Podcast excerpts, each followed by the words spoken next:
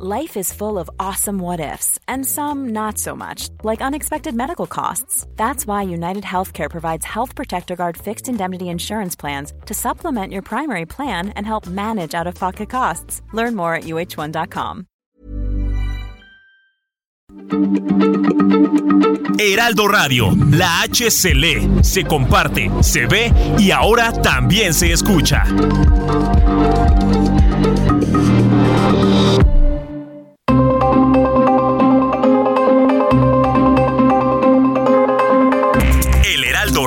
Presenta Zona de Noticias con Manuel Zamacona. Zona de Noticias, el epicentro de la información.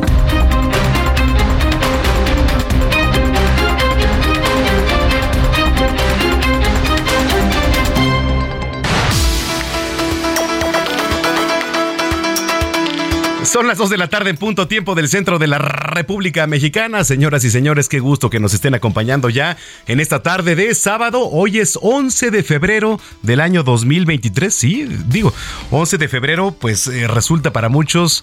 Eh, había un parámetro de un Super Bowl, por ejemplo, que se juega el día de mañana, no un Super Bowl, pero siempre, ya se está pues, pero siempre caía en día feriado. ¿No? Por ejemplo, no, ahora no. Digo, pero finalmente la gente se está preparando pues para el día de mañana, aunque en, la temporada no hayan visto un partido de americano, mañana es el día. Pero bueno, les cuento, hoy también Día Internacional de la Mujer y la Niña en la Ciencia. es importante. Día Mundial del Cine. ¿Qué tanto usted va al cine? ¿Qué cartelera hay? Hay buenas, ¿eh? Me han recomendado algunas, digo, siempre hay buenas. Que por cierto, Titanic se, se lanza otra vez a la cartelera por su aniversario. Gina Monroy, ¿cómo estás? Hola, ¿qué tal? Muy buenas tardes, Manuel. Buenas tardes a todos. Gina, este, se lanza Titanic, pero este, con unas, pues, digamos, secuelas y una trama que dicen que Jack y ¿cómo es? Rose. Rose este, pudieron haber estado en, la tabla también, ¿eh? Sí, es como algo muy polémico de, siempre, ¿no? Oiga, también Jornada Mundial del Enfermo. Más, más tarde le platico de qué se trata y Día Mundial de la Mujer Médica. Ah, sí, y está en los cines, ¿eh? Sí. Y en 3D además. Yo la nomás a, Vieira. ¿Eh? Así está Vieira ahorita. Sintiéndose el rey del mundo. Ah, sí, merengues. bueno. Qué gusto que nos estén acompañando. Bienvenidas, bienvenidos aquí a Zona de Noticias a través de la señal de Heraldo Radio en el Valle de México, 98.5 de FM. Y también saludamos a los que nos escuchan a lo largo y ancho de la República Mexicana, de norte a sur, de sur a norte. Y en Estados Unidos, gracias por seguirnos, por escucharnos a Beaumont, a Houston, Atlanta, Chicago, a Corpus Christi, a Florida también. Muchos, muchos saludos. Usted lo puede hacer. Lo único que tiene que hacer es ingresar a la página www.heraldodemexico.com.mx. Le repito, www.heraldodemexico.com.mx. Hay un apartado, dice radio, le da clic y automáticamente le manda a nuestra transmisión completamente en vivo desde Insurgente Sur, 1271. Aquí está ubicada Torre Carrachi y al interior nuestras instalaciones. Pues bueno, ¿qué le puedo decir? Tenemos un gran programa por delante, toda la coyuntura local, nacional, internacional, que por cierto internacional bastante trágico con lo que ha pasado en Turquía, en Siria, más de 21 mil muertos. Eh, ha sido de las catástrofes y de las tragedias más grandes de todos los tiempos. ¿no? Imágenes que no quisiéramos ver nunca, pero que bueno, pues también son noticia. Aquí se las vamos a contar y vamos a entrarle al tema. Así que bueno, lo invito para que nos sigan en redes sociales, arroba Samacona al aire. Le repito, arroba Samacona al aire. Y bueno, www.heraldodemexico.com.mx. Cuando son las 2 de la tarde, con 3 minutos, ya está aquí Gina Monroy con el resumen de noticias.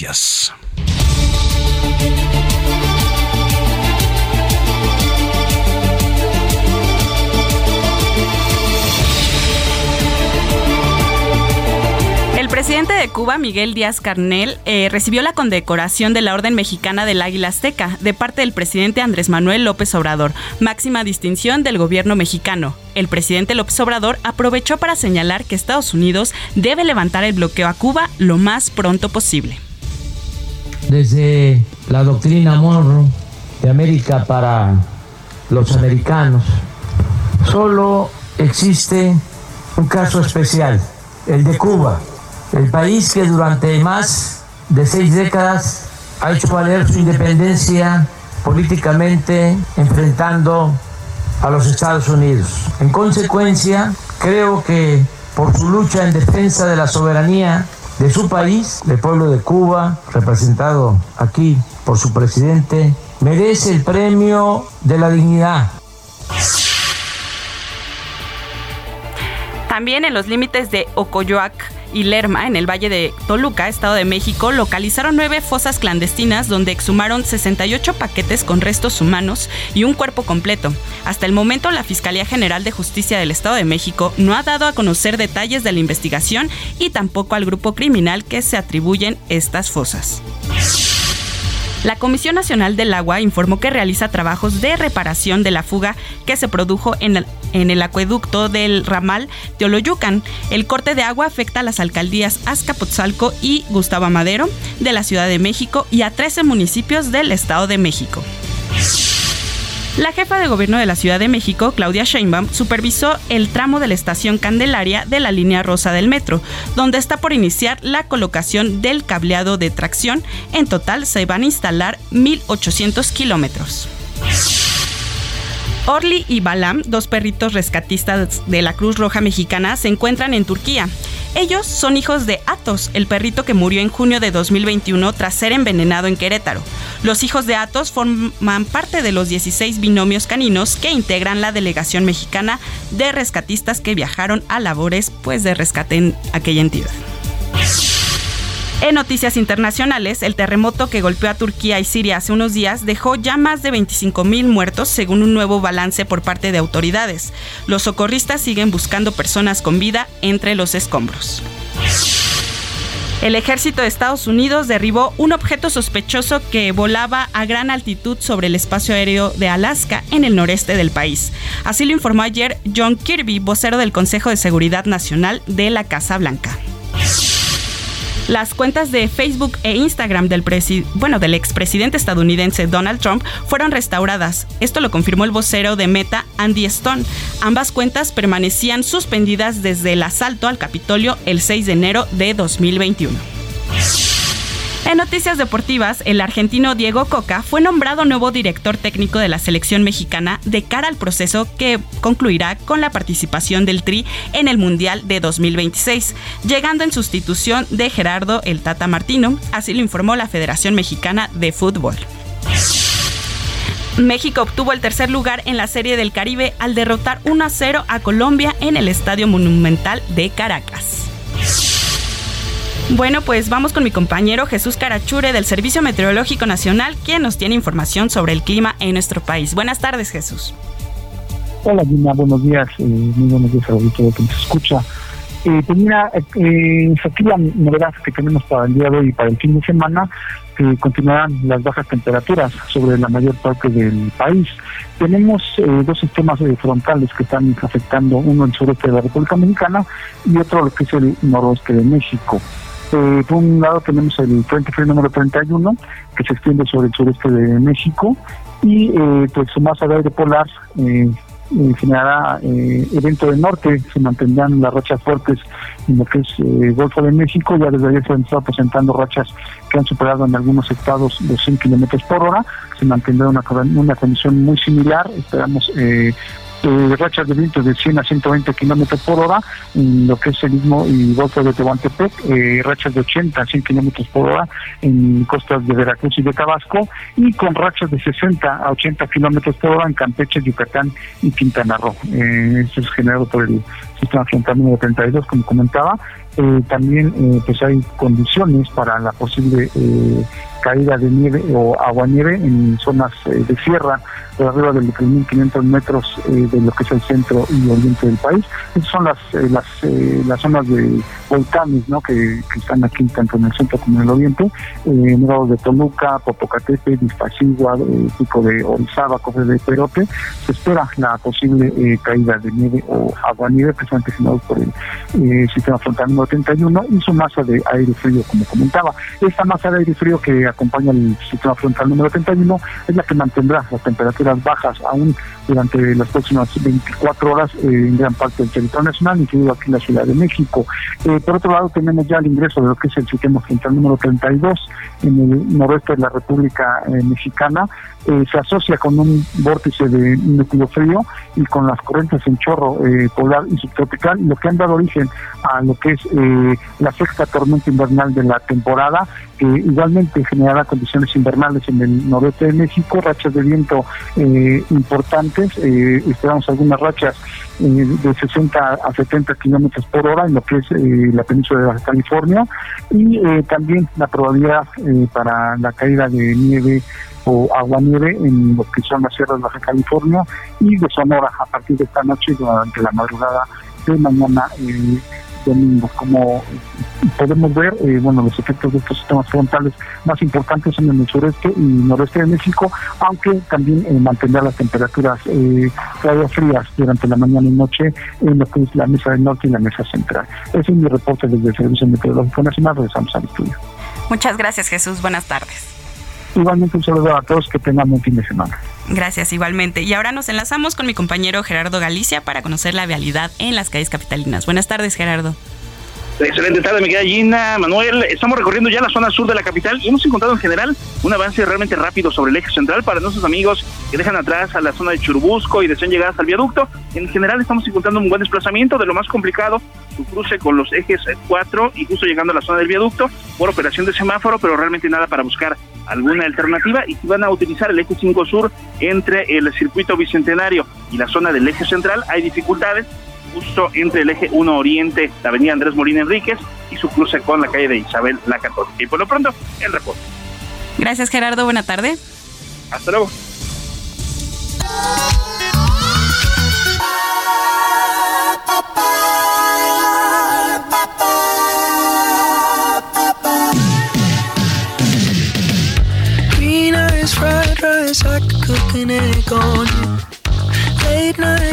Bueno, pues los cantantes Harry Styles y Beyoncé son los grandes favoritos en los Brit Awards, los premios de la música británica que se celebran este sábado por la noche en Londres. ¿Qué tanto tiene de trascendencia esos eh, awards? Pues son como los Grammys, pero en Londres. En Londres. Sí, tienen la misma equivalencia. Ok, Harry Styles y Beyoncé. Beyoncé. Así es, son los grandes favoritos. Bueno, pues ahí está. Y escuchamos a Harry Styles. Harry Styles. Venga, gracias Gina.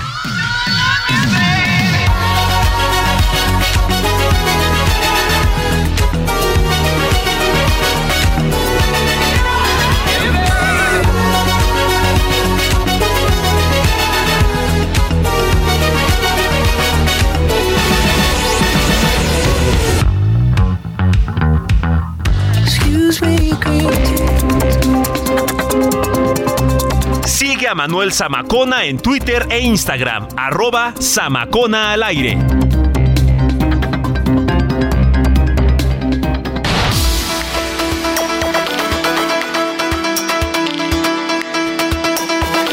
Bueno, pues ya son las 2 de la tarde con 13 minutos tiempo del centro del país. El presidente cubano Miguel Díaz Canel se encuentra en Campeche, aquí en territorio mexicano, junto al presidente Andrés Manuel López Obrador. Vamos con mi compañera Noemí Gutiérrez, que nos tiene más información.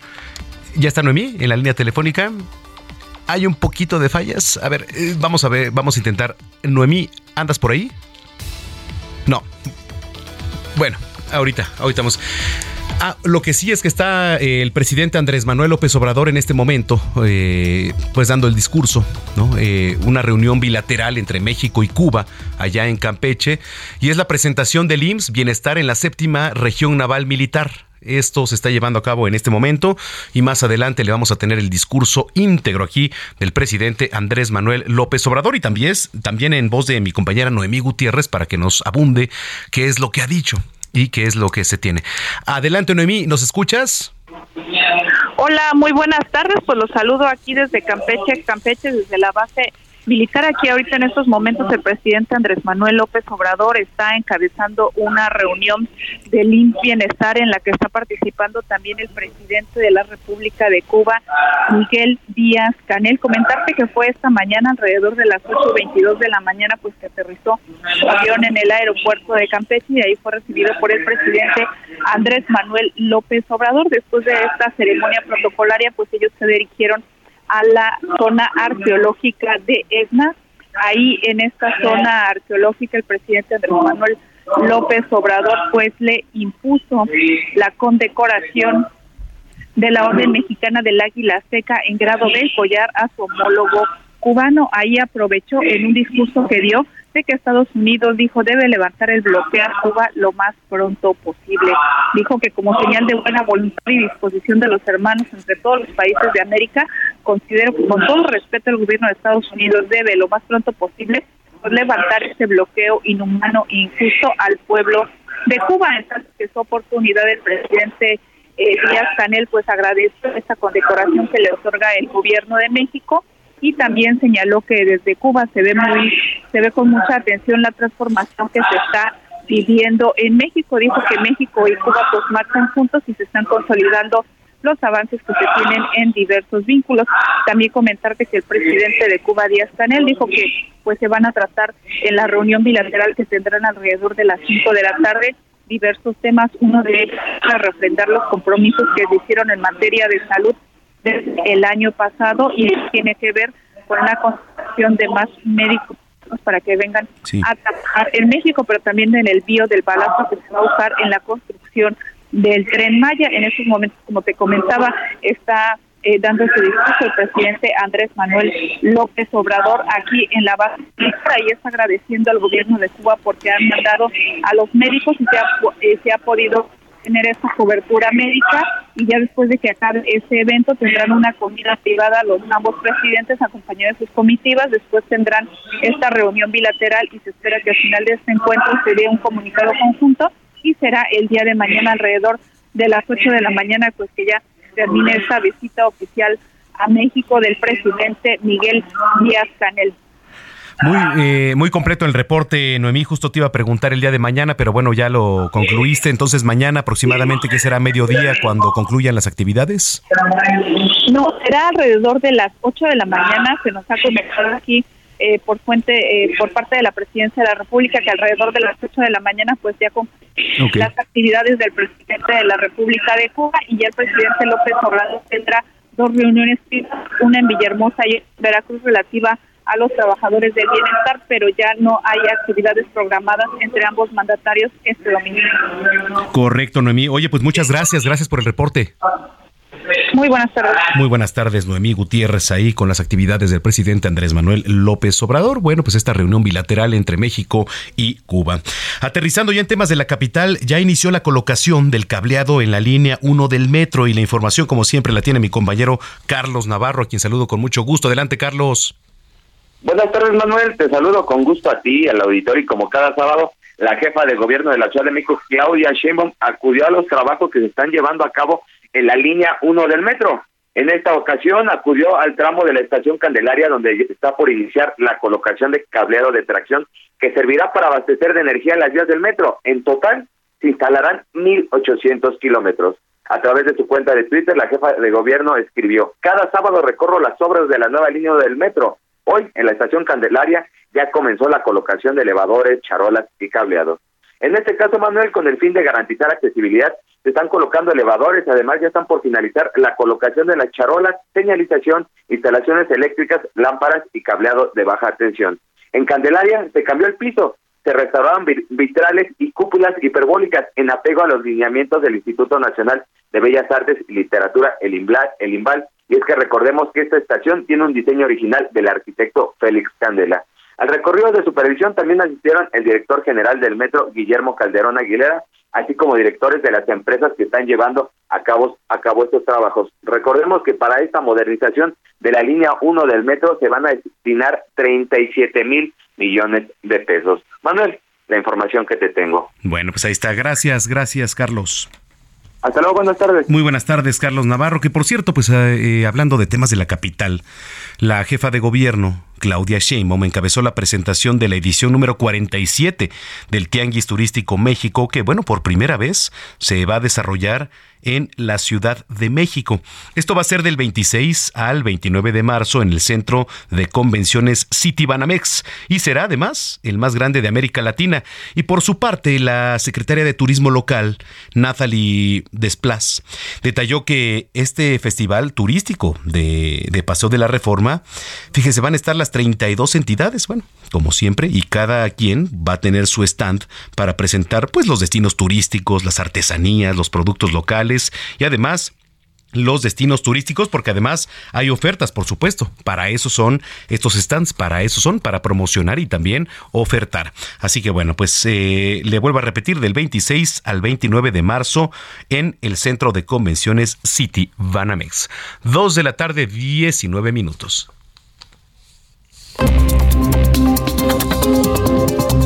Sigue a Manuel Zamacona en Twitter e Instagram, arroba Zamacona al aire.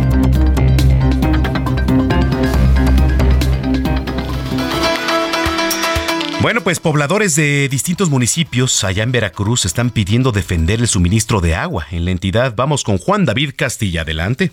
Juan David.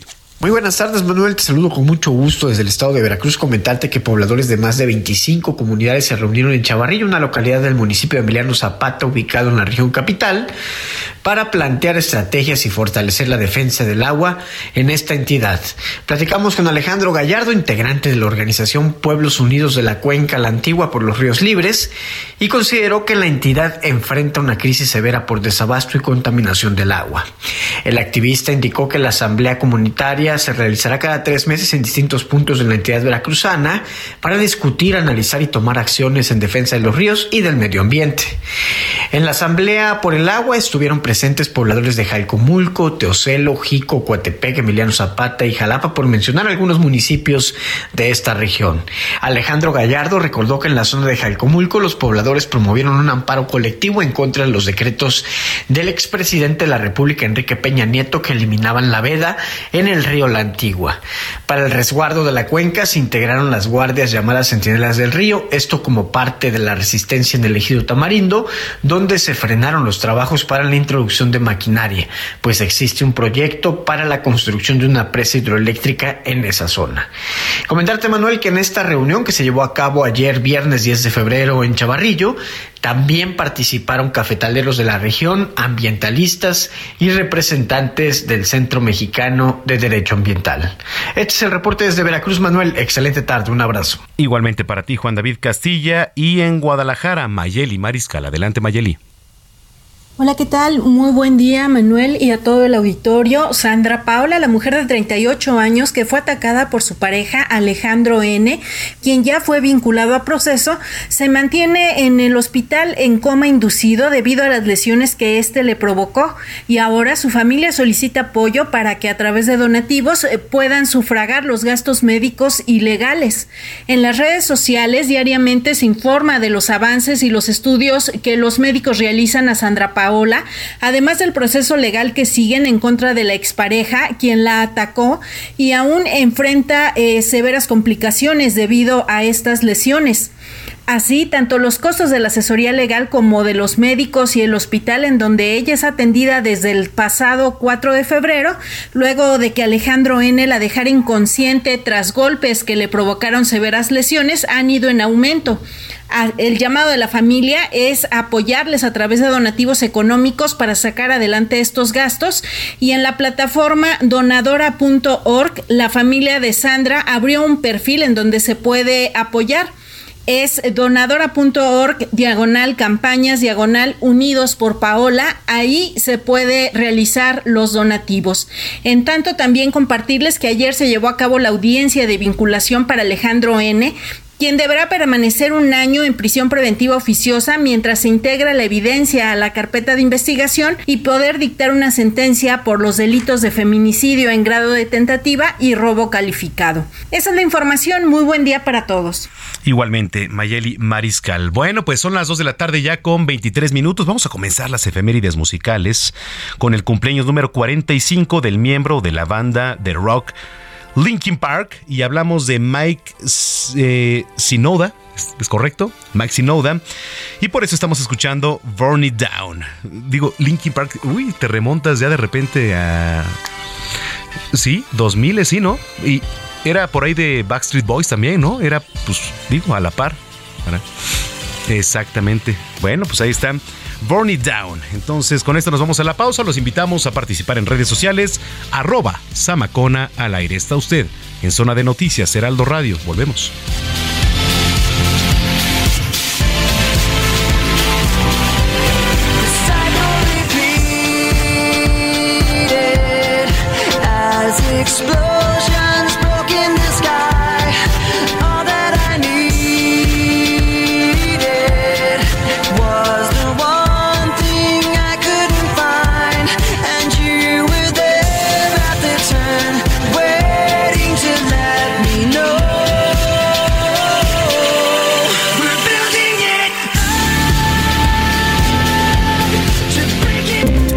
A una pausa y regresamos con Manuel Zamacona a Zona de Noticias.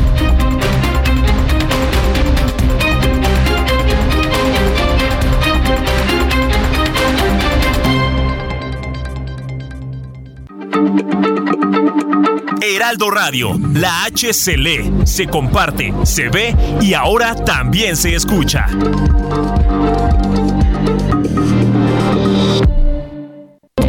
Ya estamos de regreso en Zona de Noticias con Manuel Zamacona por el Heraldo Radio.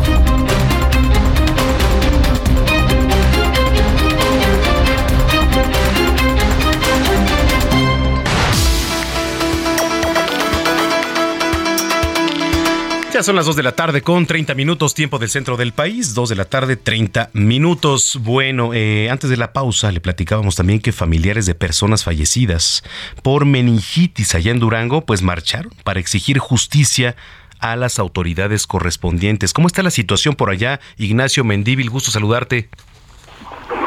¿Qué tal? Muy buenas tardes. Te saludo desde esta ciudad capital de Durango y efectivamente el día de ayer marcharon eh, amigos, familiares y gente duranguense solidaria de estas 35 familias que han perdido la vida en este caso, esa crisis de salud por meningitis. El reclamo es de que todos son responsables, dijo una, la mamá de una de las que están todavía en tratamiento en el instituto, bueno, en el ISTE, y ella exigía que pues eh, han detenido a tres personas de este caso. Sin embargo, todavía no se detienen a los dueños, que son siete órdenes de aprehensión, pero también eh, acusó a los médicos que ahorita se han eh, unificado para eh, poder defender al personal que está ya ahorita detenido y acusado de presunto responsabilidad porque uno es el anestesiólogo y el otro es la verificadora de Copricet, pues eh, de que se vieron, eh, debieron de haberse unificado antes para poder haber hecho los señalamientos en contra de las condiciones tan deplorables y, problemáticas que de, desembocó en una crisis de salud.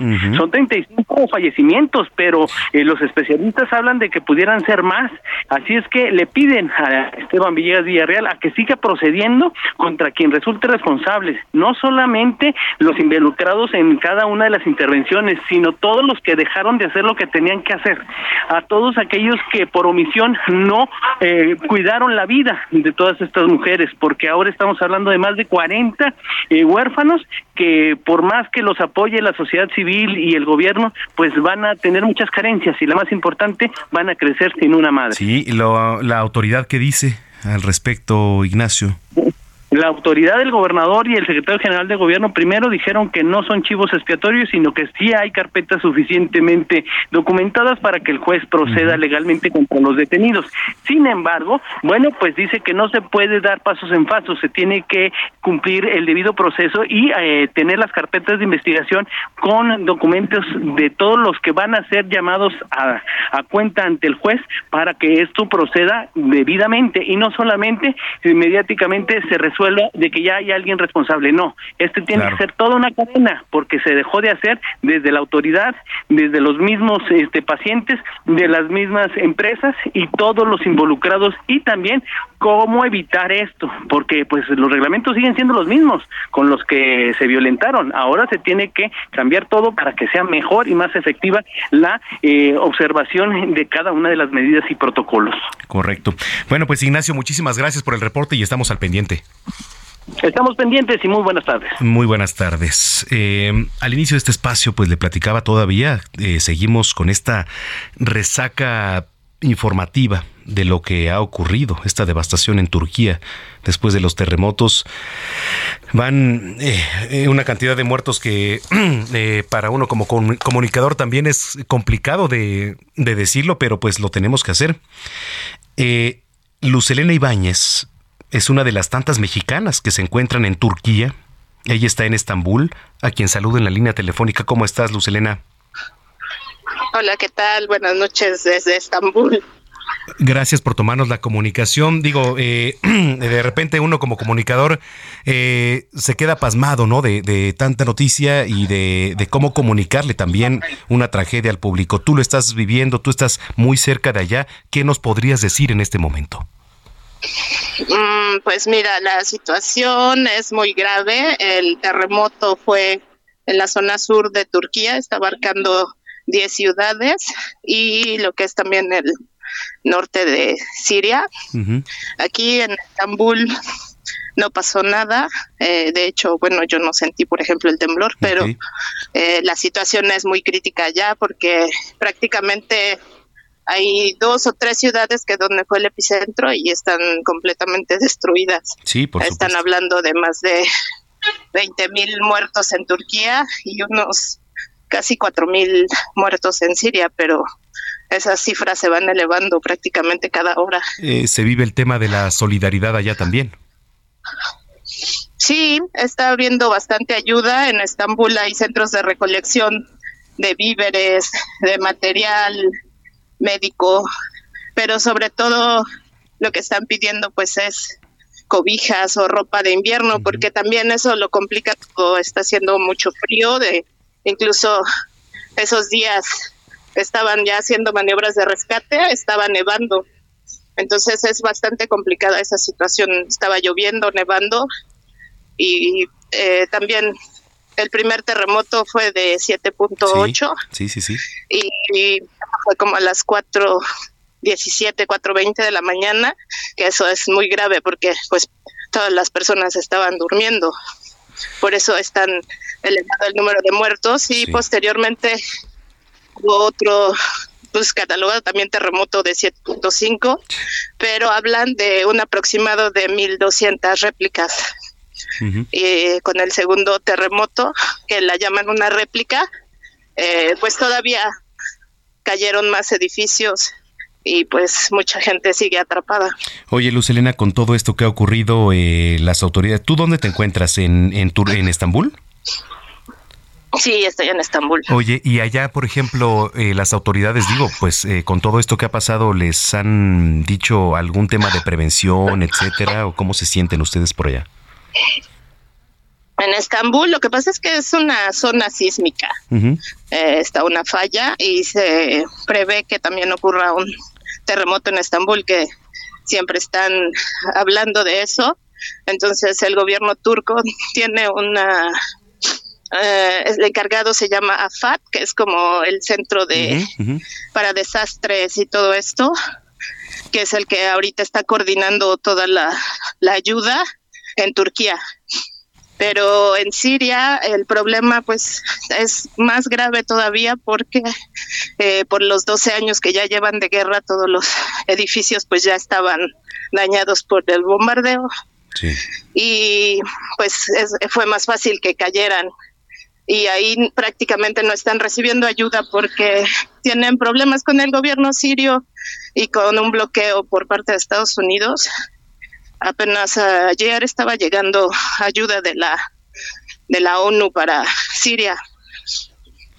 Oye, eh, bueno, la prensa evidentemente informa de diferente manera cuando es eh, el epicentro allá, cuando es acá. Digo, finalmente se informa lo que es, ¿no? ¿Cómo ves a la prensa, la información, lo que se maneja en general, este, Lucelena? ¿Cómo se sienten en materia de información? Pues hay mucha información, pero sí hubo un momento en que, por ejemplo, eh, bloquearon Twitter, que es por donde la gente se estaba comunicando más. Y ya ahorita al parecer ya está funcionando Twitter, pero la gente sí estaba muy molesta por esto porque ah, tengo amigos, por ejemplo, que su familia están en esas zonas y lo que querían era como comunicación para trasladarse a ese lugar.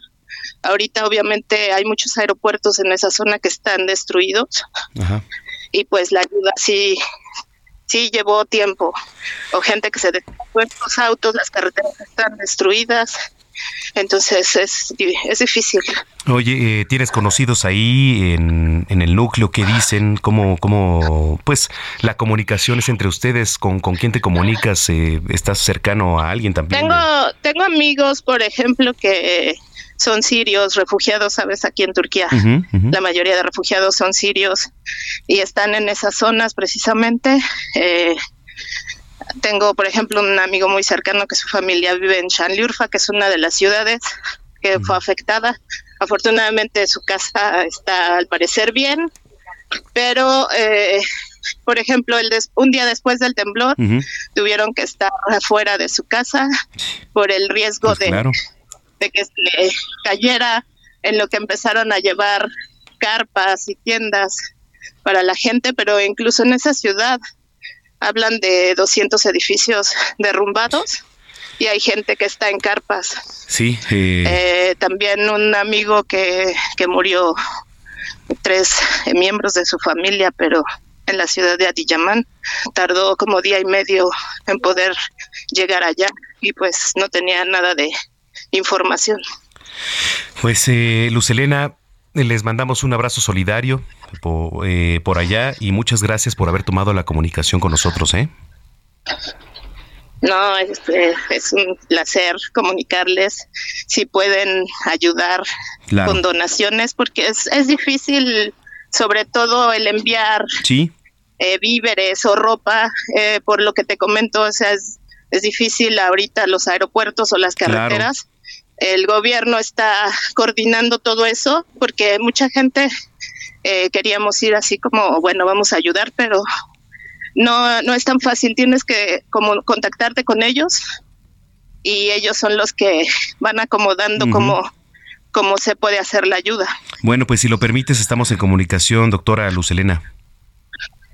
Claro que sí, sí. Si quieren, después también les paso algunos eh, websites donde pueden hacer donativos. Sí, por favor. Eh, bancarios confiables para Siria y para Turquía. Por favor, y aquí los aquí los este los replicamos en redes sociales, por supuesto. Ok, está bien, muchas gracias. Gracias a ti, gracias. Es Lucelena Ibáñez, doctora, que pues es una de las tantas mexicanas que se encuentran allá en Turquía. Vaya, vaya tragedia. Que por cierto, el grupo de rescate de Topos 19 eh, se, bueno, se dirigía, vamos a ver en qué estatus están, dónde están eh, en estos próximos días rumbo a Turquía para ayudar, por supuesto, a la población. Tengo en la línea telefónica a David, a David Chávez, es comandante del grupo de rescate Topos 19 de septiembre AC. David, gracias. Sí, buenas tardes, ¿cómo está?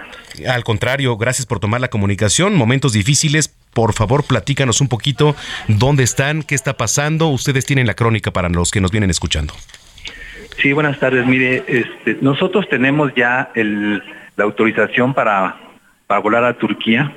De hecho, el vuelo lo teníamos programado para hoy, pero tenemos una lista de espera esta, esta lista de espera está administrada a través de la, de la Embajada de Turquía, pero desde Turquía.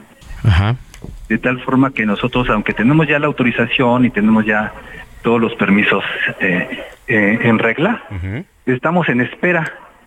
Estamos en espera en la que nosotros estamos calculando que salgamos mañana, más tardar el lunes. Y ya tenemos un oficial de enlace que es el que nos va a transportar a donde ellos consideran, según su logística, para poder apoyar. Oye, David, ¿dónde están ustedes ahorita? Ahorita nosotros estamos en un, en un, en nuestra base que está, ahorita está en la, en, la Ciudad de México, en la zona de Aragón. Estamos nosotros eh, en un lugar en donde tenemos nuestros, nuestro centro de acopio. Y debo de comentar que nosotros vamos como especialistas en rescate en estructuras colapsadas, el cual llevamos llevamos alrededor de dos toneladas de equipamiento pesado para hacer accesos, para hacer búsqueda. Nosotros llevamos demoledores, llevamos cortadores de concreto, rotomartillos, y todo lo hacemos desde una manera protocolaria autorizada por la ONU y el INSARAG, que es un es un, un, organismo de la, de la ONU en la que tenemos todo un protocolo de cuidado para poder hacer accesos antes de poder ingresar a una zona que está colapsada. a, su vez también llevamos llevamos este unidad de K9. ¿Qué es, eso, ¿qué es eso, David? Eh, la unidad K9 es un binomio canino, es de, es de búsqueda y rescate con perros. Nosotros llevamos, se le llama binomio porque es el, el perro y su manejador, en la que en la que una vez que está asegurada el área, se hace un aseguramiento del área, entonces ya el, el oficial de seguridad autoriza para que ya zonificada una zona, haga el, perro la búsqueda. Ok. ¿Ustedes lo llevan desde aquí? Sí, nosotros lo llevamos desde aquí. Y entonces ya una vez que, que, el perro hace una confirmación, se hace una doble confirmación para que no haya un algo que se le llama falso positivo. De tal manera que se hace una, una primera búsqueda, se hace una confirmación para que así con una doble doble confirmación del CAN podamos nosotros hacer el trabajo de, de búsqueda ya de manera humana y con alguna tecnología como por ejemplo endoscopios, ¿no? Para poder ingresar eh, eh, en zonas donde está oscura y poder hacer, localización de personas. Oye David, ¿consideras que pues lo que ha ocurrido allá es de las peores tragedias a nivel mundial y que se enfrentan pues a digo a, grandes retos? Sí, sobre todo porque eh, nosotros estamos activos desde el terremoto del 85. sí, sí, sí. Y bueno, pues en ese en ese tiempo pues, la Ciudad de México parcialmente estuvo paralizada. Y, en este caso, es, yo lo considero que es una catástrofe similar como si fuera una ciudad bombardeada por un, un acto bélico, porque es, es inconmensurable la cantidad los daños. De, de, daños que existe. Sí. Y lo que me comentan allá, que es exactamente lo que estaba sucediendo en, en, una catástrofe como la del 85 aquí en la Ciudad de México, de que no existen recursos eh, ni siquiera de agua, no, no, no, hay, no hay luz, no hay servicios. Eh, pues se cayó todo. Sí, se cayó todo, entonces por eso finalmente nosotros nos permiten eh, ofrecer el apoyo porque ofrecemos una autonomía. Ofrecemos, traemos este equipo de iluminación, traemos nuestra propia autonomía, eh, en, víveres para nosotros. Oye, a ustedes, a ustedes por ejemplo, este, les paga el gobierno, se suministran, ¿cómo, cómo está ustedes en, en cuanto a víveres, todo lo que, van a hacer? No, nosotros somos un grupo voluntario. Ajá. Y nosotros eh, trabajamos a través de, de donaciones y la mayor parte es de nuestra bolsa. Ya. Porque nosotros, aunque somos una organización civil, como hace como asociación civil no este no nos permiten por regulaciones legales aún ser donatarias legalmente.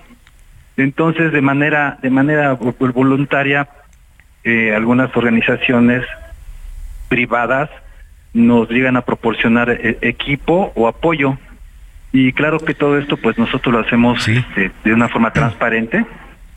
Incluso cualquier cosa que nos llegaran a donar, se documenta y se entrega una carta y con una documentación fotográfica para que la gente sepa dónde está el recurso que nos han proporcionado. Por ejemplo, ahorita un, miembro de nuestro grupo es un ingeniero estructural, entonces por ese motivo tenemos este equipamiento bastante pesado para poder actuar de esta forma. Y también este a través de los centros de acopio que hemos puesto vamos a poder lograr tanto nuestra autonomía como la como el apoyo humanitario a, la creación de campamentos incluso para las personas, pero sí definitivamente nosotros somos los que nos autosustentamos. Correcto. Oye, pues eh, David, a ver si podemos hacer contacto mañana para que nos digas cómo está su estatus. Digo, ojalá ya puedan este, despegar para allá, pero si podemos estar en comunicación te lo voy a agradecer. Sí, como no, le agradezco muchísimo la atención. No, al contrario, muchas gracias, gracias. Es eh, David Chávez, comandante del Grupo de Rescate Topos 19 de septiembre, asociación civil. Dos de la tarde ya, 48 minutos. Hablemos de tecnología con Juan Guevara.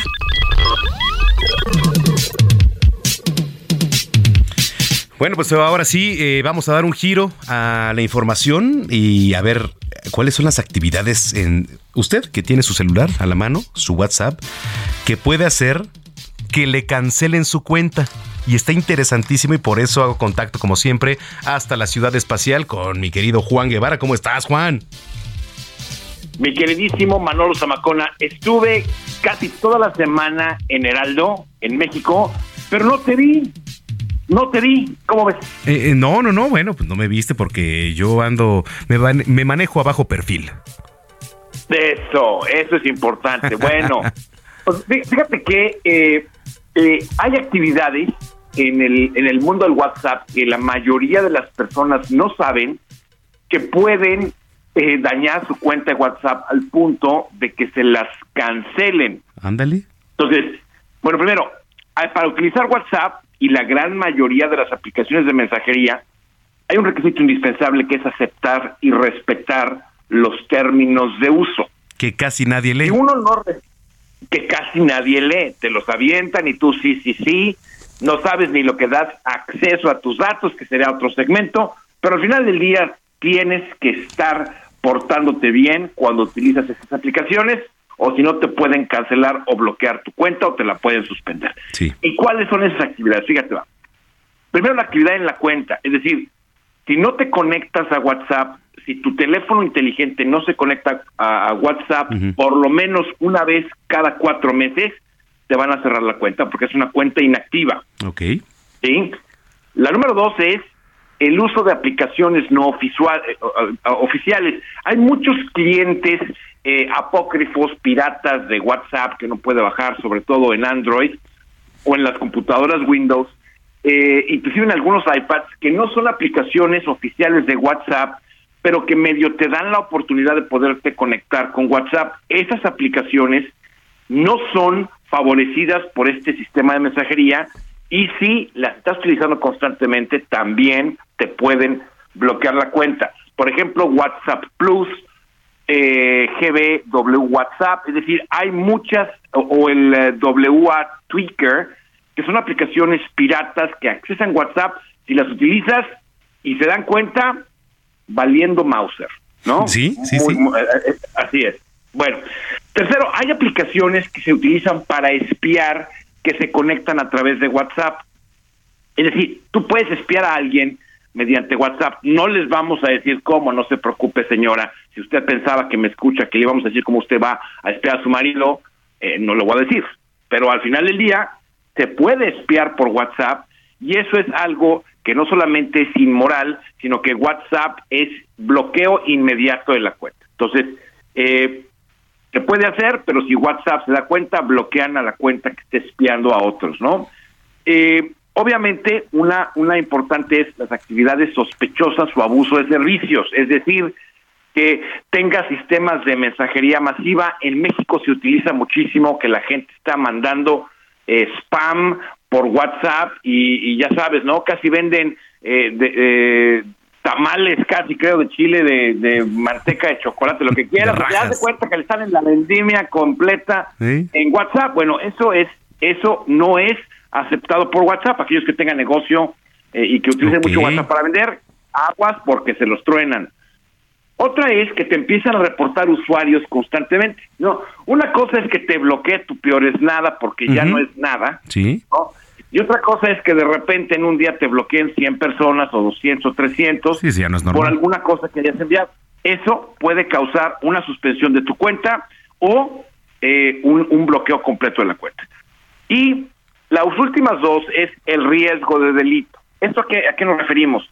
Si WhatsApp encuentra indicios de delito en tu actividad como pederastía, WhatsApp puede suspender tu cuenta. No se admiten en WhatsApp las conversaciones ilegales, estoy leyendo en los términos de uso, eh, las conversaciones ilegales, difamatorias, amenazantes, intimidantes, acosadoras, que inciten al odio, ofensivas desde el punto de vista racial o ético, o que promueven o fomenten las conductas ilegales o inadecuadas. Eso es lo que dicen los términos de uso. Entonces, si tú le mentas la madre, perdóname el francés. No, sí, pues como es. ¿Me explicó?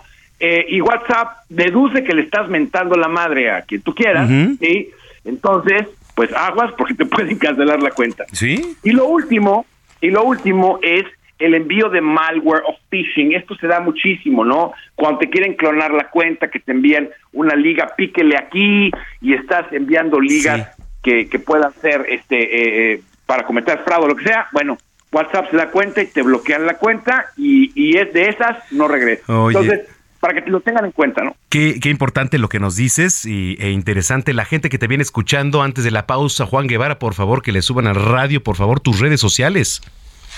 Rápidamente, Juan Guevara TV en todas las plataformas, Juan Guevara TV, y estamos aquí listos y dispuestos para contestarles todo lo referente a tu tecnología. Bueno, te mando un abrazo y nos escuchamos. Estamos pendientes, pórtate mal, cuídate bien. Igualmente, Juan Guevara, desde la ciudad espacial, allá en Houston, Texas. Bueno, vamos a una pausa, dos de la tarde, ya con 54 minutos. Se fue de volada la primera hora de información aquí en Zona de Noticias. Los invitamos a redes sociales, arroba Samacona al aire. Le repito, arroba Samacona al aire. Mándenos sus mensajes. Vamos a ir a una pausa. No le cambie, tenemos más. Ya volvemos.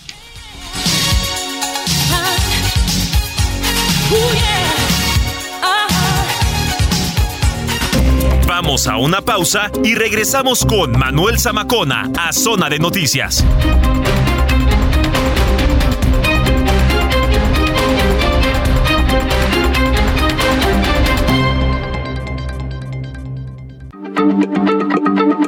Heraldo Radio, la H se lee, se comparte, se ve y ahora también se escucha. Life is full of awesome what ifs, and some not so much, like unexpected medical costs. That's why United Healthcare provides Health Protector Guard fixed indemnity insurance plans to supplement your primary plan and help manage out of pocket costs. Learn more at uh1.com.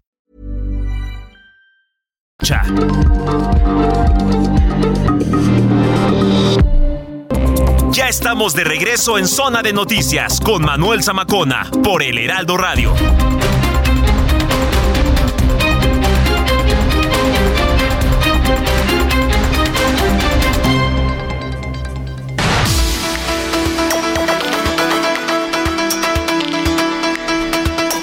Las 3 de la tarde en punto hora del centro de la República Mexicana. Señoras y señores, muy buenas tardes. Sean todos bienvenidos a esta segunda hora de su programa favorito Zona de Noticias a través de El Heraldo Radio. No se pierda los próximos 60 minutos porque tendremos más información, más información importante, la sección favorita de este programa, Gastrolab con la chef Paulina Bascal y un diverso contenido que no se puede perder. Y mientras tanto, vámonos a un resumen informativo con la información más destacada hasta el momento.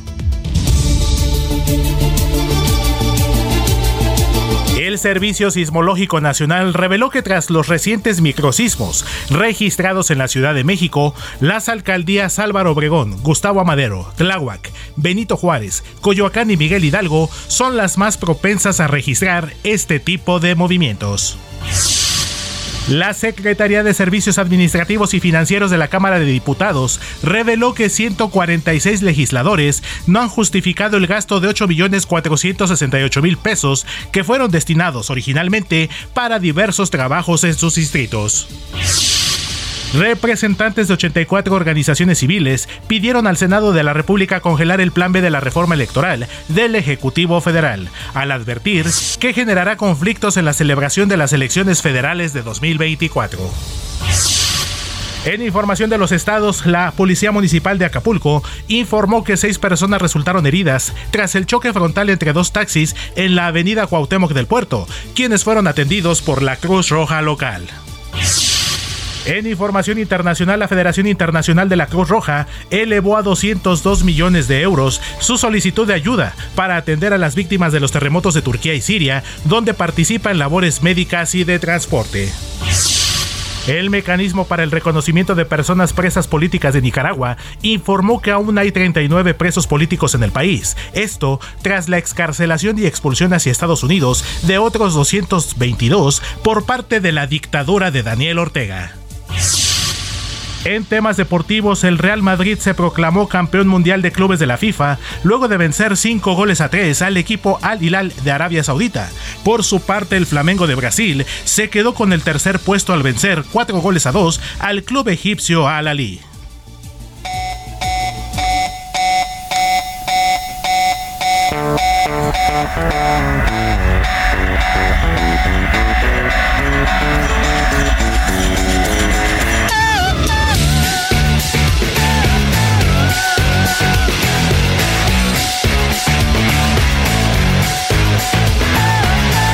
Escuchando, Vieira?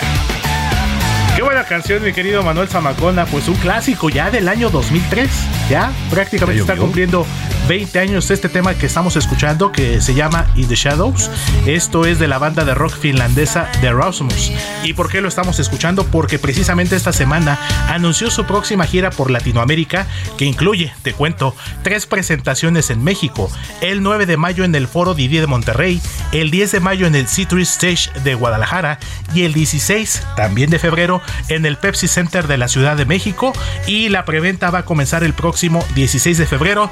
Ya sabes, en aquella empresa de los boletos. La de siempre. Dila, dila, Ticketmaster, amigo. Exactamente. Oye, este, fíjate que el Pepsi Center eh, es un foro muy amigable. Se presentan por lo general bandas, eh, pues, eh, retro. Y pega bien, porque además desde donde pues te pares o te sientes, ahora sí que al gusto, se escucha muy, muy bien, ¿eh? Sí, Y no. ves perfectamente. No he tenido la oportunidad de ir al Pepsi Center, pero sí he escuchado muy buenas referencias. El que sí me quedo con buen recuerdo, lamentablemente, pues ya no está en operación después de los sismos de 2017, era también el Plaza Condesa. También, a pesar de que era un lugar pues más viejito, pero también era bastante agradable Sí. sobre todo la acústica, como bien lo dices, Sí, también sí, sí. era muy buena. Pero bueno, pues The Rasmus estará el próximo The 16 Rasmus. de febrero allá en el Pepsi Center, de allá de la colonia Nápoles, precisamente sí. del World Trade Center, a un costadito Una cuadra. prácticamente. Ahí. Entonces, para que los fans de esta agrupación finlandesa pues empiecen a, a estar listos desde la madrugada, si es posible, porque el 16 comienza la preventa con aquella tarjeta de crédito también. Que no es tan, digamos, eh, pues explosiva la venta como fuera, pues sí, otras, no ¿no? es como otros artistas, Yo como el creo que- Bad Bunny en su momento. digamos, es un poco más prudente. Exactamente. Entonces yo creo que si se organizan bien los fans, pueden ¿Y si nos alcanzar sin organizamos? problema. ¿Por qué no? Compramos todos. En una de esas. No, pues o le claro. decimos a nuestra querida Nayeli Ramírez que ella, es Ah, la, pues mira. Ella, ella es la azar de los boletos. Totalmente, sí.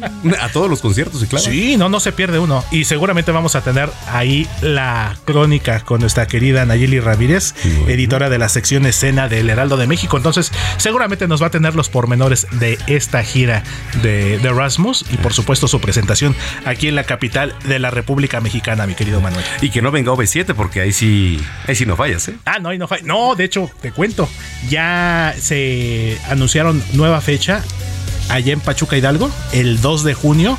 En el, se llama, es un lugar relativamente nuevo, es el Foro Explanada, que forma parte del centro comercial del mismo, del mismo nombre.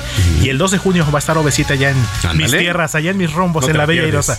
Allí estaremos, Muy bien. siguiendo festejando, siguiendo con el festejo de los 30 años. Gracias. Héctor. Gracias a ti, mi querido Manuel, seguimos pendientes.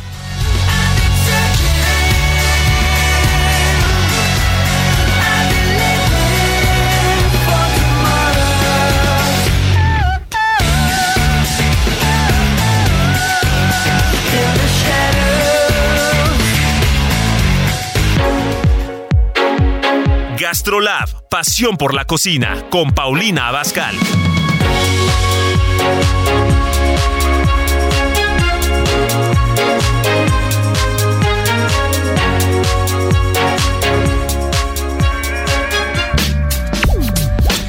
Bueno, pues ya son las 3 de la tarde con 7 minutos. eh, de las secciones consentidas, eres tú, mi querida chef Paulina Bascal, ¿cómo estás? Hola Manuel, muy bien. ¿Y ustedes? Muy bien, como siempre, con el gusto de saludarte.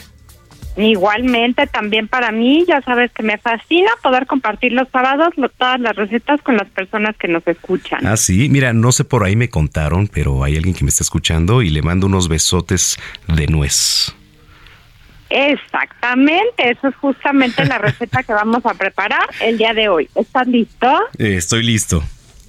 Bueno, ahí te van los ingredientes. Vas a necesitar dos yemas, Ajá. 300 gramos de nuez molida. 300 gramos de nuez molida, ajá. Nuez molida, 250 gramos de mantequilla. 190 gramos de azúcar glass. Ajá. 300 gramos de harina. Ujú. Una cucharada de vainilla. Una cucharada de vainilla, ajá. El horno a 180 grados. Ajá. Y azúcar glass para decorar tus galletas. Ok. Pues lo que vas a hacer es dejar tu mantequilla a temperatura ambiente y ya que esté suavecita, la vas a revolver con tu azúcar glass. Y revolver con azúcar glass. Ya que se absorbió todo el azúcar, vas a agregar las yemas y la nuez.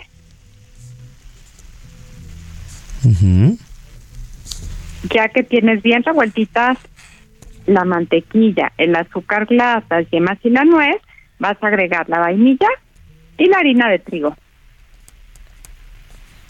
Ajá.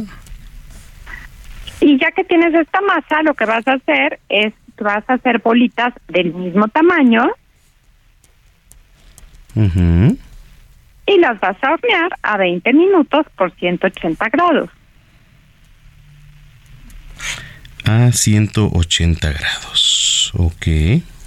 Una vez que salen del horno y se enfrían, vas a espolvorear con suficiente azúcar glass por encima y ya tienes tus besos de nuez. Ándale. Oye, qué rico, ¿eh? Porque aparte es muy sencillo, pero delicioso también. Delicioso. Ahora, si me dices, es que la nuez no me gusta, la quiero hacer de almendra, se vale. Tú puedes sustituir la nuez por cualquier fruto seco. Ok. Correcto. Oye, y está, pues digo, acorde para todavía, bueno, el postre siempre es el, postre, ¿no? En cualquier época del año, pero este, con estos fríos, Pau, de repente se antoja más, ¿no? Mm, Sí, y aparte, pues besos. ¿Qué crees que ya va a ser 14 de febrero? Ah, sí, y quien me está escuchando y sabe perfectamente quién es, le mando unos besotes de, de nuez y no de nuez. Ah, pues qué bueno, Manuel, que esa personita que te está Sí. escuchando se sienta muy feliz de que le mandas besos. Oye, bueno, a ver, para los que nos vienen escuchando, vamos a ocupar dos yemas, 300 gramos de nuez molida, 25, eh, do- perdón, 250 gramos de mantequilla, 190 gramos de azúcar glass, 300 gramos de harina, una cucharada de vainilla y poner al horno a 180 grados y, por supuesto, tener a la mano azúcar glass. Bueno, pues vámonos a dejar la mantequilla, vamos a revolver con azúcar glass y agregar también eh, la nuez y eh, el, el anterior que era la, bueno, lo, Y las yemas. y la yema, perdón, sí. Después, bueno, vamos a agregar la vainilla y harina de trigo. Y entonces vamos a hacer bolitas, a una, unas bolitas que sean comibles y vamos a hornear a 20, 20 minutos a 180 grados. Cuando salgan del horno ya perfectamente bien horneadas, las vamos a espolvorear con el azúcar glass y tenemos nuestros besos de nuez. ¿Qué tal? Está perfecto, Manuel. Así que para todas las personas que nos están escuchando y que no tienen que regalarle a sus enamorados, pues los besos de nuez son una muy buena opción. ¿A poco no? Y si no, para, para endulzarnos la vida el fin de semana también. Por supuesto, digo, no tiene que ser 14 de febrero para regalar besos. Exactamente. Oye, me que parece muy bien, Manuel. Sí. Pues ya saben que me pueden ver lunes, miércoles y viernes al estilo de Paulina Bascal en el Heraldo Media Group. Es el canal 8 de televisión abierta y también estamos por Easy, eh, y Sky. Martes y jueves me pueden ver en Gastrolab, en los mismos canales. Y por supuesto, pues seguirnos en todas nuestras redes sociales y plataformas del Heraldo Media Group. bueno, oye, y qué gusto como siempre encontrarte ahí en la semana, ¿eh? Ah, igualmente, Manuel, me da mucho gusto verte, saludarte como siempre y pues a todas las personas que amablemente nos escuchan, igual desearles que tengan un muy bonito fin de semana de americano, porque mañana es el Super Bowl. Sí, mañana. Oye, por cierto, este, ¿qué plan? ¿Qué vas a cocinar algo? ¿Van a pedir algo? O... Pues obviamente voy a hacer alitas. ya Ah, las sí, alitas y ya las habíamos hecho. guacamole con nacho son bueno, o sea, a fuercita. Sí, eso es casi de ley, ¿no? Sí, sí, claro, por supuesto. Exactamente. Muy Así bien. que anímense, ahí en Instagram también encuentran las recetas. Y bueno, Manuel, nos escuchamos para el próximo fin de semana, ¿te parece? Claro que sí, un abrazo, un abrazo grande, Pau. Igualmente, gracias. Paulina Abascal, aquí en Zona de Noticias, 3 de la tarde ya con 13 minutos. Zona de Noticias con Manuel Zamacona. Porque yo sé la química retórica, botánica, botánica, retórica y sistema decimal. Porque yo sé la química retórica, botánica, botánica, retórica y sistema decimal. Bueno, de repente dije, ¿por qué pusieron esto? Bueno, es, de la ciencia, porque hoy es día, y al inicio de este espacio le platicaba, hoy es Día Internacional de la Mujer y, y la Niña en la Ciencia. Este día surge pues con el propósito de promover la labor de las mujeres en el área. ¿Y qué tanto está inmiscuido y qué tanto estamos involucrados? Me da mucho gusto saludar a Aida Sarabia, CEO y Country Manager de México The Crack The Code, a quien saludo con mucho gusto. Aida, ¿cómo estás? Aida. Bueno, ah, sí, ahí está. Aida, ¿nos escuchas? Bueno, se cayó la comunicación. Ahorita este, vamos a contactarla. Pero a ver, eh, 11 de febrero, Día Mundial de la Mujer Médica también, ¿eh? Ojo. Ya está lista Aida. Bueno, ya nos escucha. Ahorita le voy a platicar lo otro. Aida, ¿cómo estás? Hola Manuel, ¿me escuchas bien ahí? Ya te escuchamos perfecto. Eh, Te, te presentábamos Buenísimo. Country Manager México de, de Crack the Code. Oye, pues Día Internacional de la Mujer y la Niña en la Ciencia, lo decíamos al inicio de este espacio. ¿Cómo comenzar a abordar el tema? Porque es un tema por demás interesante, pero ¿qué tanto está involucrado en, en nuestros días? Sí, no, primero que nada, la verdad aquí yo feliz de, la verdad, eh, ayudar a esa representación de mujeres que estamos en el ámbito de tecnología, eh, pero sin duda nos hace falta incrementar nuestros números, ¿no? Y mucha gente piensa que tenemos que abordar este problema una vez ya que, los jóvenes estudiaron una carrera, que están buscando un empleo, un empleo, pero esto empieza desde que son chiquitos, o sea, desde que son niños, estamos creando eh, una manera de pensar acerca del rol de las niñas, de las mujeres jóvenes dentro del ámbito de ciencias y tecnología. Em, para que te des una idea, cuando nosotros hablamos con niñas y niños de entre 9 y 13 años, solo el 9% de las niñas dicen estar interesadas en estudiar algo relacionado a ciencia, tecnología, matemáticas, Sí. ingeniería, versus 27% de los niños. O sea, estos son bien chiquitos, las, o sea, los niños y las niñas que nos responden esto. Y uno diría, ¿por qué hay esta diferencia a una temprana edad? Y está ligada a muchas cosas. Mucho es al final en casa eh, lo que creamos, ¿no? Y como padres de familia, bueno, pensemos en tecnología desde el coche, por ejemplo, que tenemos, Exacto. em, eh, Alexa, ¿no? El iPhone, que ahora todo, o sea, todo el mundo crece con estas cosas, nuestros nativos digitales, y tenemos que entender que cuando traemos esta tecnología a casa, eh, no solo se trata de salir corriendo e invitar a los niños a, oye, mira el nuevo coche, oye, mira este nuevo dispositivo. Desde ahí es involucrar a las niñas porque eso va generando eh, u- un Sí. interés poco a poco. Porque todavía, la, perdón, la brecha está ligada a los hombres, ¿eh? Sí, no, totalmente. O, O sea, digo, hecho, ahorita que tocaste el tema de los autos, a ver, Sí. tú relacionas autos, eh, si hay que cambiar la batería, si hay que pasar corriente, piensas en el hombre. por ¿no? supuesto, ¿no? Y, y estos son, a- al final, eh, imágenes que los niños perciben desde que son chiquitos. Justo nosotros en Correcta Code les enseñamos programación desde los cinco añitos. Y esto es independientemente de que si quieres ser, no sé, un ingeniero o no, o si quieres ser una ingeniera o no. Esto es para que tú entiendas desde los cinco añitos cómo la tecnología empodera tu vida, empodera tu vida y empodera tu camino. Eh, más allá de la figura, la educación, la exposición que damos a estos temas desde temprana edad, hay algo bien importante también de por qué se da esta brecha y es al final la cantidad de mujeres que hoy en día estamos en tecnologías. Para niños es muy fácil imaginarse a un ingeniero, imaginarse a un desarrollador. Sí. Eh, o sea, pensando en un hombre, ¿no? Para las mujeres no tanto, porque somos pocas las mujeres adultas que estamos eh, en estos roles. Entonces yo siempre les digo que a todas las mujeres que tengan presencia en- dentro del ámbito de tecnología, funjan como mentora para esas niñas que en un futuro pueden estar impactando el ámbito de tecnología y nos pueden ayudar a minimizar esa brecha. Y poniendo como ejemplo a países como Japón, ¿no?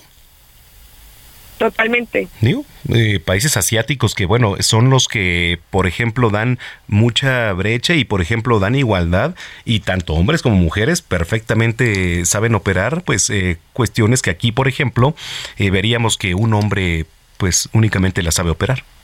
Exactamente, exactamente. Y tenemos que pensarlo, como te decía, no desde el momento en el que alguien está entrando a la fuerza laboral, pero desde chiquitos. O sea, desde chiquitos juguemos a los autos con niños y con niñas, ¿no? Desde chiquitos enseñemos, compartamos esa tecnología. Eh, y algo bien importante también como papás es que está bien, quizás los coches no le van a gustar a tu hija, pero puede tener otros intereses en la tecnología y tú puedes ayudar a desarrollarlos, ¿no? Quizá le interesa crear un mundo eh, donde explora su creatividad, donde está poniendo en práctica conceptos matemáticos en Roblox, en Minecraft. Y ahí tú como papá también puedes impulsarlos sí, porque es un, es un tema, pues sí, generacional, pero también cultural de familia, ¿eh? Súper entonces, a ver, 11 de febrero se celebra el Día Internacional de la Mujer y la Niña en la Ciencia, que por cierto, pues proclamado por la Organización de las Naciones Unidas desde el año 2015. La gente que nos viene escuchando, eh, Aida, ¿cuál es el llamado, el último mensaje para, para, para quienes nos escuchan? Sí, desde Crack the Code nosotros los invitamos a que como papás busquen explorar esos intereses tanto con niños como con niñas y, y no de una forma en que se sienta rígida, o sea, no necesariamente tiene que ser meterlos a, a una clase formal, pero encontrar esos espacios donde se divierten, ¿no? Por eso los invitamos siempre a nuestras clases de programación que impulsamos eh, tanto a niñas como a niños en un ambiente lúdico, divertido, independientemente de si quieren ser en un futuro desarrolladores o no. Totalmente. Oye, pues eh, qué gusto platicar contigo y estamos en contacto si lo permites. Muchísimas gracias Manuel y, de verdad que muchas gracias a toda la audiencia. Hombre, pues gracias a ti, gracias Aida. Saludos. Saludos, Aida Sarabia es CEO y Country Manager de México de Crack the Code. Cuando son las 3 de la tarde con 20 minutos. Recomendaciones culturales con Melisa Moreno.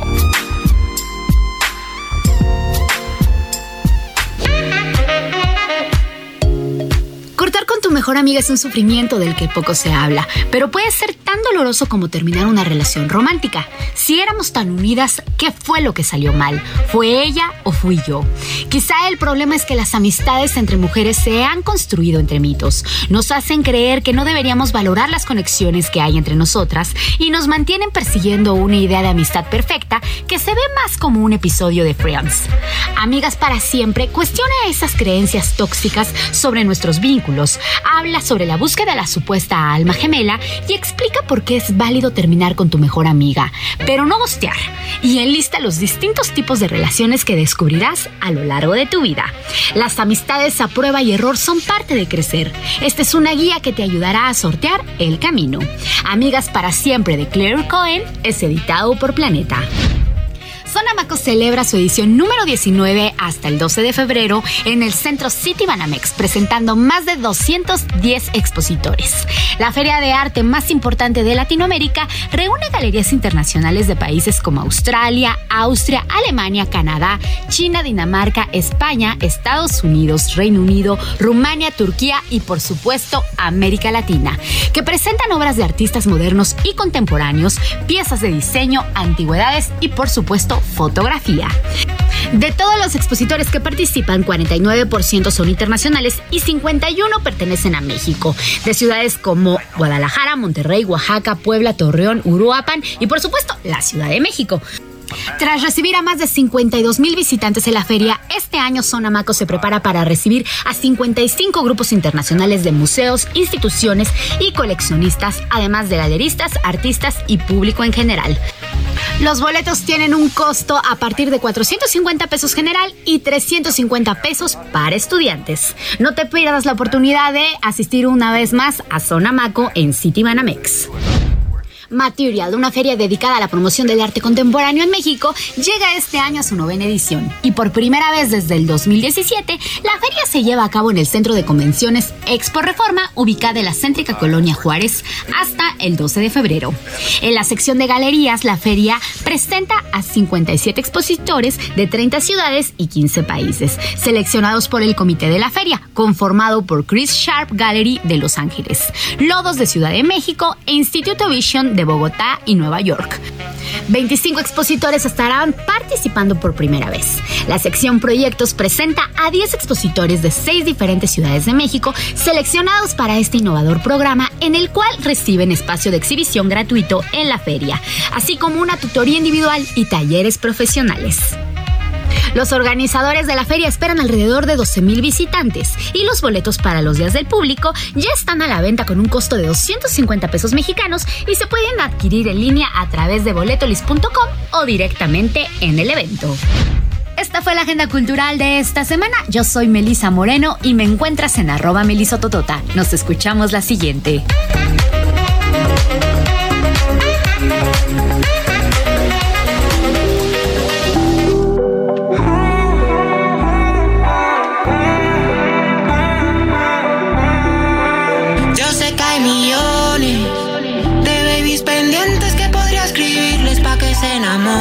Bueno, pues sí, continuamos con la selección musical de hoy y ahora con un estreno del boricua Álvaro Díaz. Lanzó este viernes su nuevo sencillo titulado Mil Canciones. Eh, ¿Trae ritmo, Gina? Porque tú sabes más de esto. Gina, sí. ¿No trae ritmo? ¿Sí? A ver, ¿no sabes? ¿Cómo no? El que sabría es Diego Iván González, que no está... Ah, mira, a ver. Que me hicieron recordarte, y aunque sabía que era tarde. No, pues sí. Sí, sí, trae ritmo, pues es reggaetón tal cual. Reggaetón. Bueno, pues nos vamos a la pausa y regresamos con la última media hora de información aquí en Zona de Noticias. Vamos a cerrar con broche de oro. No le cambie porque nuestra sexóloga Steph Palacios nos va a platicar de un tema muy interesante. Entonces, no le cambie.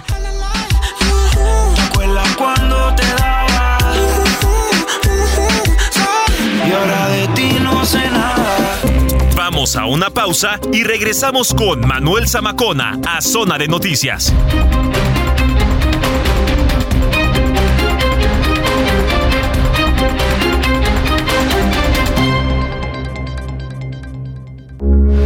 Heraldo Radio, con la H que sí suena y ahora también se escucha. Ya estamos de regreso en Zona de Noticias con Manuel Zamacona por el Heraldo Radio.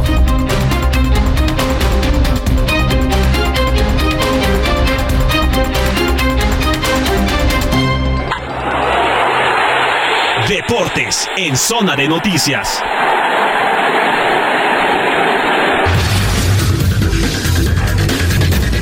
Bueno, pues ya está en la línea telefónica el maestro Adrián Caloca. ¿Cómo estás, mister?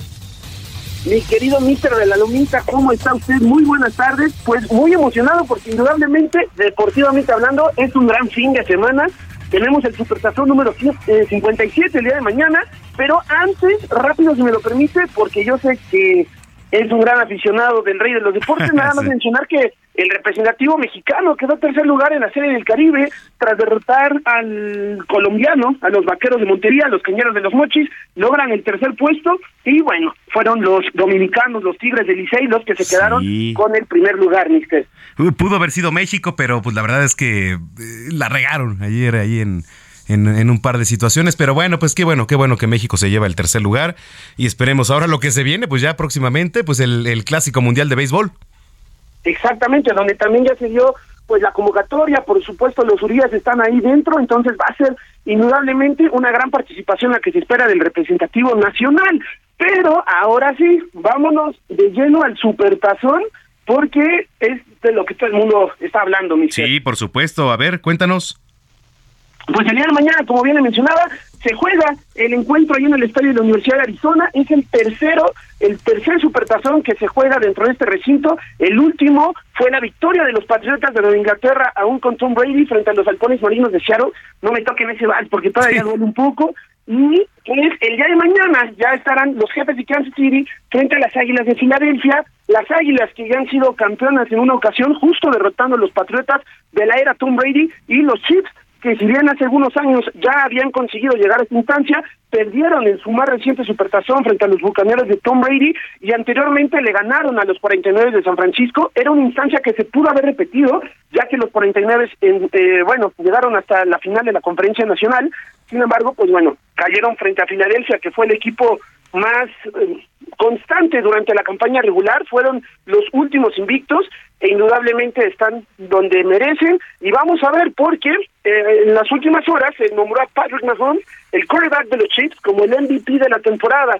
Hace muchísimos años ya que no eh, queda campeón el MVP y que aparte también gana el trofeo del MVP del Super Bowl. La última vez que esta situación pues ocurrió ya llovió, fue en el 99 con Kurt Warner, Kindle, Carneros, y pues bueno, ya en este milenio hace falta alguien, podría ser ahí Mahomes. Vamos a ver el día de mañana. Mister, ¿usted a quién le va?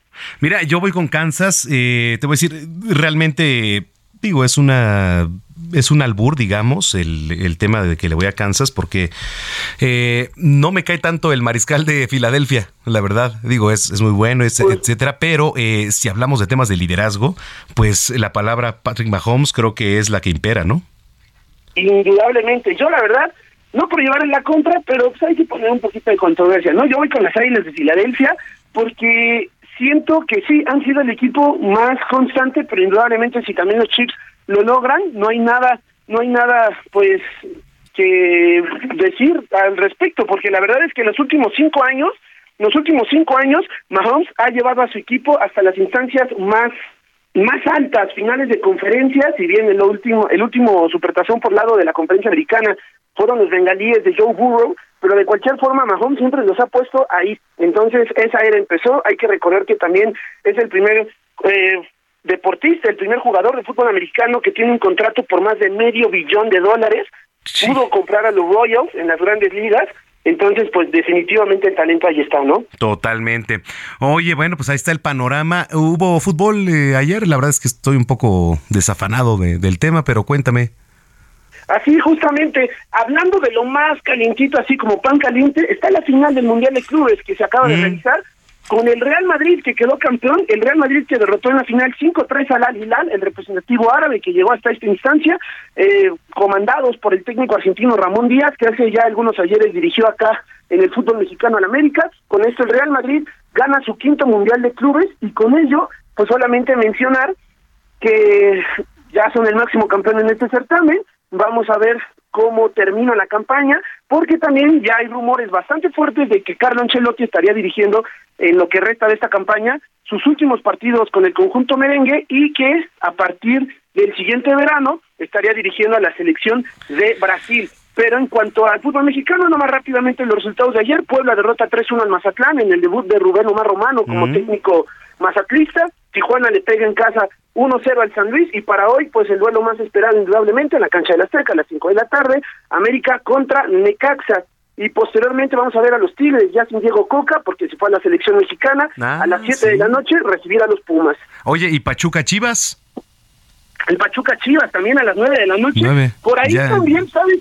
¿Qué es lo más importante? Lo de Pocho Guzmán, que Pocho por fin después de tantos intentos, se va a, Pachuca, perdón, a Chivas, desde Pachuca, y vamos a ver qué tal. Ese es el cierre del, por lo menos de la jornada sabatina del día de hoy, mister. Ok, oye, y este, bueno, pues ya nada más para irnos, eh, ¿qué opinas de la designación de Diego Coca a la selección mexicana?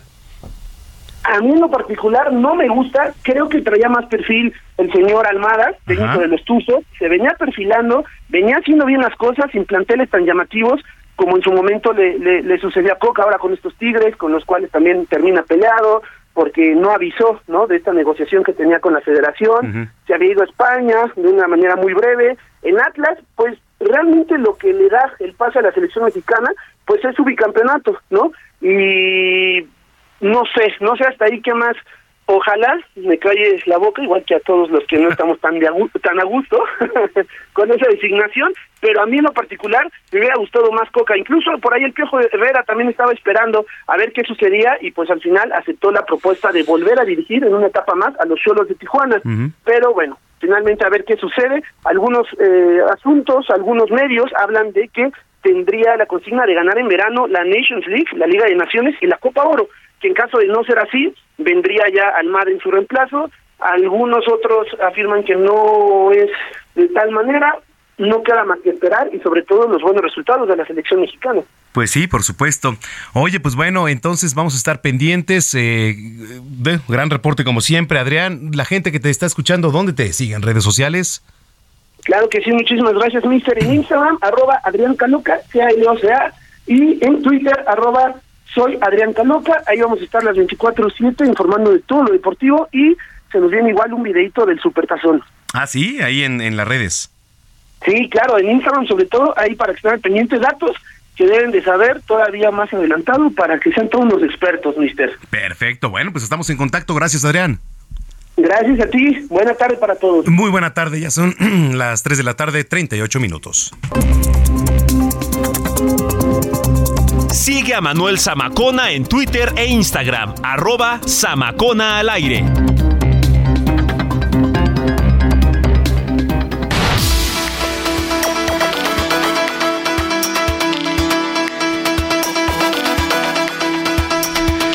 Ya son las 3 de la tarde con 38 minutos, tiempo del centro del país. Bueno, pues tenemos visitas, cerramos con broche de oro como siempre aquí en, en cabina porque, eh, a ver, en su treceava ya o decimotercera edición eh, de Budo Cento Championship eh, ha preparado una de las mejores carteleras o carteleras pues más interesantes, ¿no? Ahora y, tengo el gusto de recibir aquí que yo era fan tuyo, Claudio Rodríguez, ¿cómo estás? Muy bien, muy bien, hermano, un placer estar aquí con toda la gente del Heraldo. De repente nos pone la vida, nos pone la vida y la fiesta también de repente. Sí, ¿te acuerdas? Te conocí ahora en, Año Nuevo, etcétera. Sí, sí, sí. Y Omar Nagore, etcétera para no para no entrar en detalles. Efectivamente. Omar, qué gusto.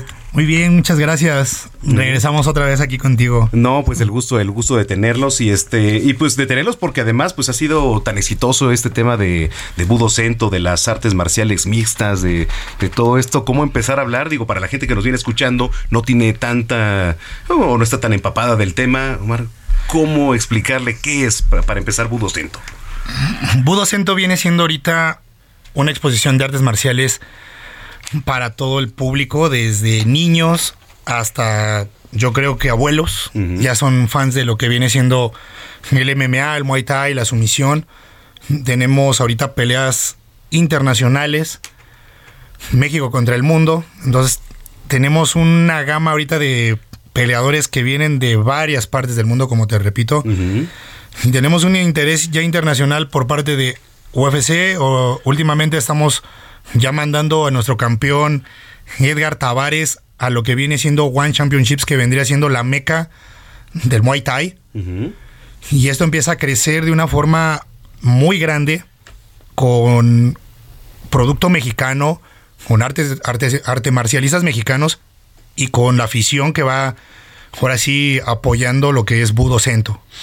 Oye, Claudio, eh, ¿cómo te fuiste involucrando también en todo este mundo? Bueno, yo con las artes marciales mixtas empecé por ahí del 2008, 2009, chambeando para, para UFC. Eh, por ahí estuve años eh, narrando peleas. Estuve en, UFC Network, que luego fue un canal que se hizo específicamente para artes marciales mixtas. Y luego se da el cambio de televisoras, entonces ya se deja de pasar UFC en eh, Televisa. Y cuando yo salgo de Televisa, precisamente en este momento de incertidumbre que fue la pandemia, pues se da precisamente la creación de esta liga orgullosamente hecha por mexicanos para todo el mundo, como lo es Budo Cento Championship. Me invitan a formar parte desde el primer evento. Eh, los conozco y me doy cuenta que además de gente que es eh, apasionada de la disciplina y apasionada del deporte, también son gente formal a la hora de chambear. Yo, yo podré ser la fiesta y lo que quieras, pero yo trato de ser muy profesional a, la hora de chambear. Y entonces... Eh, el tratamos, nada tratamos, tratamos, sí, sí, sí. Del dicho hay hecho al mucho trecho. Exacto. Pero el toparme a gente que tuviera este, este interés realmente profesional de hacer crecer una liga como lo ha sido Budo Cento Championship, no, yo feliz de formar parte de, de todo esto. Y el 17 de febrero, para toda la gente que nos está eh, escuchando, se viene un evento histórico, histórico, Samacona. Te voy a Ya decir por qué, te voy a decir por qué histórico. Tú juntas cualquier evento de artes marciales en el mundo, es muy complicado que una cartelera tenga cuatro campeonatos. Le pueden rascar de los eventos en el mundo y los eventos que haya con cuatro campeonatos van a ser contados con la palma de los dedos. Este 17 de febrero va a haber cuatro campeonatos en juego en Budo Cento Championship. A toda la gente de verdad, invitarlos al gimnasio Juan de la Barrera. Es un ambiente familiar, no, se la van a pasar increíble y van a ver lo, más importante, van a ver eh, peleadores con calidad. Tenemos un nivel importante. o sea. Gente que ha formado parte de UFC. Ahora vamos a tener a Jessica Aguilar buscando el campeonato contra nuestra campeona Paola Gutiérrez en Combat Submission. Jessica Aguilar ya ha peleado contra Claudia Gadela, contra eh, Weili Sang, la campeona de UFC. Es decir, hay un crecimiento muy grande en lo que ha sucedido en Budo. A ver, eh, estás tocando, por ejemplo, algunos nombres que quizá no estamos familiarizados eh, tanto con ellos, pero justo es la idea. Claro. Que se vayan familiarizando y que vayan eh, al gimnasio Juan de la Barrera, porque además es ahí, es un escenario bastante acogedor, digo, fue un gimnasio olímpico, digo fue porque en, en el tema olímpico, pero donde se ve perfectamente desde donde tú te sientes, ¿no? Y además, eh, lo decías, un ambiente familiar, porque de repente dicen, y, y lo es, de, de repente dicen, genera violencia. No, al contrario, creo que hay para todo. ¿Cómo eh, empezar a explicar esto, Omar? Sí, bueno, el recinto es un lugar como es olímpico, es un tipo coliseo. Puedes ver desde cualquier parte, eh, yo creo que desde la parte de arriba, en medio o hasta en ringside, la gente puede observar el show sin ningún problema. Y por otro lado, pues tenemos la situación de que ahorita en Budo Centro tenemos desde niños, tenemos padres de familia, tenemos deportistas. Todo ese tipo de gente va como llega, paga su boleto, se divierte, ve un, un evento de calidad tipo Las Vegas. Y eso, como dice Claudio, orgullosamente mexicano, para poder eh, darles ese tipo de, de show, pues se vuelve, digamos, una parte muy importante para nosotros como empresa decirle a la gente, ¿sabes qué? Pues tenemos algo que en Estados Unidos se puede ver, pero tenemos un producto mexicano que es muy similar, o en Asia, Sí, yo creo que lo importante es que se den la oportunidad. Luego es complicado cuando dices, ¿cuál es, cu- qué, qué- a, qué sabe estar en, en un evento de artes marciales? Exacto. mixtas? Es muy difícil explicarlo hasta que realmente estás ahí, porque estás viendo combates realmente, eh, pues reñidos, pero como dices, estás viendo que en las gradas hay un, hay un buen ambiente, no es de que, ay, está la gente agresiva ni nada. Sí, e- eso es muy importante. Gisela Rodríguez, ¿cómo estás? Hola, ¿qué tal? No te pregunto ahorita porque estás agitada, de repente bajaste. Gisela Rodríguez tuvo un problemita. Pero bueno, ¿no? aquí estamos muy contenta, muy emocionada de estar aquí nuevamente en tu programa y pues que nos des el espacio para hablar de artes marciales en Latinoamérica. Para la gente que nos viene escuchando, Gisela Rodríguez, pues también es parte de la conducción ahí de Budo Cento. Y este, oye, bueno, a ver, eh, nos platicaba Claudio, nos platicaba un poco Omar de, de lo que vamos a encontrar, ¿no? El, pues ya es de, bueno, de ayer en ocho, ya es este viernes, ¿no? Que viene. Sí, exactamente. Y sabes qué, pues eh, muy emocionados porque, bueno, primero va a ser el primer evento del año y además va a ser un evento histórico. Porque por primera vez vamos a tener cuatro cinturones Sí. en un solo evento. No sé si por ahí ya lo comentaron, pero de verdad. No, ya, eh, ya pasó todo. Va a ya, ser, va a ya, ser- ya pasó todo, o sea, ya, Bueno, ya. para están sintonizando, Vamos a que quemarla. sepan que, que va a ser eh, pues un gran evento, un gran espectáculo, cartelera internacional y pues justo eso, imagínate en un solo evento tener cuatro cinturones de por medio, pues es un espectáculo garantizado. Eh, ya te lo, te lo había preguntado antes, pero es importante recalcarlo y sobre todo para la gente que nos viene escuchando y acaba de sintonizar. El tema de la mujer eh, en todo este tipo de espectáculos, ¿no? Que genera, cómo genera tú que lo estás viviendo ahí. No, pues la verdad es que es un orgullo y es fantástico porque nos hemos encontrado que cada vez que invitamos a las mujeres, pues eh, dan eh, pues un gran espectáculo, la pasión, son súper aguerridas y pues representan eh, de una forma maravillosa pues el poder femenil. Sí, totalmente. Dos de los campeonatos son femeniles. Sí, dos de los campeonatos, ¿no? Y además, pues de las mejores carteleras que va a haber ahora. Sí, brutal, brutal. Sí, absolutamente. Por ejemplo, lo que es este Submission Combat, va a estar Paola González, que es la actual campeona, que se enfrenta contra eh, Jessica Aguilar, que es eh, pues una peleadora eh, de la UFC, que fue ex peleadora de la UFC. Entonces, eso te habla pues del nivel que se está viviendo en Budocento. Sí, totalmente. ¿Ya respiraste? Ya, ya. ¿Ya? Aquí está. Ya, Ya ya se relajó. Ya Sí. me relajé. Oye, para la gente entonces que, que viene en sintonía, eh, que está en casa, que nos viene escuchando, ¿con qué se come? ¿Cuándo es? ¿A qué hora puede llegar al recinto? Todo, por favor, Gis. Sí, mira, eh, empieza desde las 2 de la tarde. Tenemos una cartelera de artes marciales mixtas amateur, que desde ahí, pues, Budo está tratando de empujar a los nuevos talentos para que se empiecen a forjar y desde esos inicios, pues, empiecen a probar en, en una jaula tan bonita y tan importante como lo es Budo Cento. Después vamos a continuar a las cuatro y media con lo que es Submission Combat, con este campeonato que tenemos de Paola González contra Jessica Aguilar. Y posteriormente nos movemos a Budo Striking, que bueno, nosotros lo llamamos así, y es la evolución del Muay Thai, donde pues como lo comentamos, tenemos dos cinturones de por medio, que de verdad estos combates van a estar espectaculares. Y pues para cerrar con broche de oro, pues tenemos artes marciales mixtas, donde también habrá eh, pues otro campeonato. Y bueno, pues esto se da en el gimnasio Juan de la Barrera. El 17, División del Norte ahí. Di- sí, es División del Norte. División con, del Norte con, con- Churubusco. Con Churubusco, ahí no hay pierde, ¿eh? Al lado de la alberca olímpica, porque luego el gimnasio Juan de la Barrera se pueden confundir al ladito de la pegados. alberca olímpica, al pegadito. Están pegados ahí. Ahí está, está como muy fácil el acceso. Eh, sí, no van a tener bronca si quieren ir y, y nos encantaría, nos encantaría de verdad saludarlos por ahí el 17 de febrero. ¿Quién narra para no ir? Digo, para ir. ¿Eh? ¿Tienen que, perdón?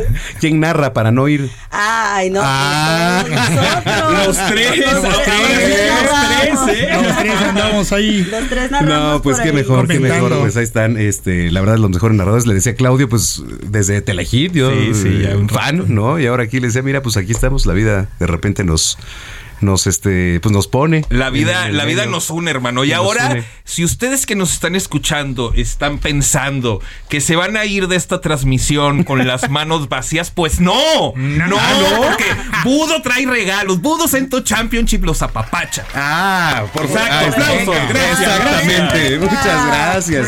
A pesar de que llegó tarde, no pasa nada. No pasa es por eso un regalo, ¿eh? Regalo, exacto. No, Ahí los bueno, trae en la para cartera. apapacharlos, como Tú- dice, y darle oportunidad a la gente, eh, ver, pues que... ¿Quién va a desenvainar? A ver. Va, vamos a dar en esta ocasión 10 pases dobles. 10 pases Eh, dobles, está sí, bueno, ¿eh? no, está bueno. Bastante. Ahora sí, para 10 toda la gente dobles. que se comunique aquí al programa. Ajá. Y no sé, ¿qué dejamos de trivia? No, nada Ah, más, na- nada, que, na- que nada hablan, más que diga, que hablen y que digan, estoy enamorado de Zamacona. ¡Pum! ¡Cómo no! ¡Vámonos! Y se llevan sus boletos gratis. Y te van a llover llamadas, mi amigo. Con perfume de Zamacona, acá unos, ¿eh? Exacto.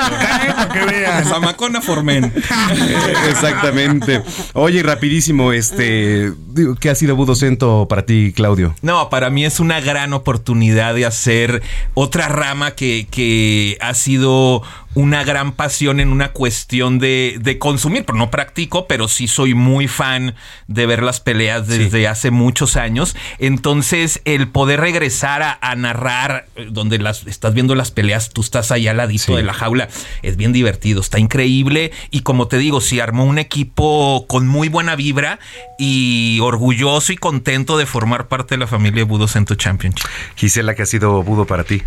Uy, para mí todo, la verdad es que me ha cambiado la vida. Yo vengo de pues ser atleta, competidora de artes marciales en la parte de jiu-jitsu brasileño y que me haya llegado esta oportunidad, pues para mí es una transición que me ha abierto pues las puertas a muchas cosas, que me ha hecho crecer como persona y pues lo veo como una oportunidad de Tus vida. parejas que dicen. no, no se te pone la brinca, ¿no? Tapean, tapean las parejas. no, yo- ¿no? Depende, ¿no? Luego las duerme, ¿no? Pero sabes, con cariño y con técnica.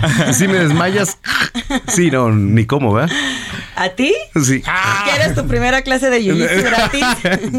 Veremos. Yo veremos. filmo. Tú di que sí, hermano, tú di que Tú di sí. que sí. Omar, ¿qué ha sido, qué ha sido Budocento para ti? Para mí ha sido una aventura hermosa, la verdad. Yo siento que el deporte mexicano por parte de Budo lo ha elevado a la parte profesional y empezamos a ver ahorita frutos. Se me ha hecho una aventura con mis socios, con mis compañeros de narración, con la gente que produce y está. Se me ha hecho algo que no había estado en México y nosotros lo impulsamos. Se me hace muy importante para el deporte y personalmente se me hace una satisfacción como, como profesor que se vuelva, digamos, una plataforma para toda la gente que tiene talento y que le gusta pelear, que le gusta la competencia firme, limpia, el juego limpio, Disciplina. la disciplina, el coraje. Correcto. Para mí se me hace algo bien importante porque se vuelve, digamos, una reeducación para muchos artes marcialistas y para la gente. Oye, pues la gente que nos viene escuchando, si quiere sus boletos, eh, lo único que tiene que hacer es mandar un mensaje de WhatsApp al 55 80 69 79 42. ¿Es correcto, Vieira? 55 80 69 79 42. Pone quiero boletos para Budo. Y por favor, abajo su nombre completo, porque de repente mandan, pero pues a quién se los damos. Entonces, sí es muy importante que pongan abajo su nombre completo.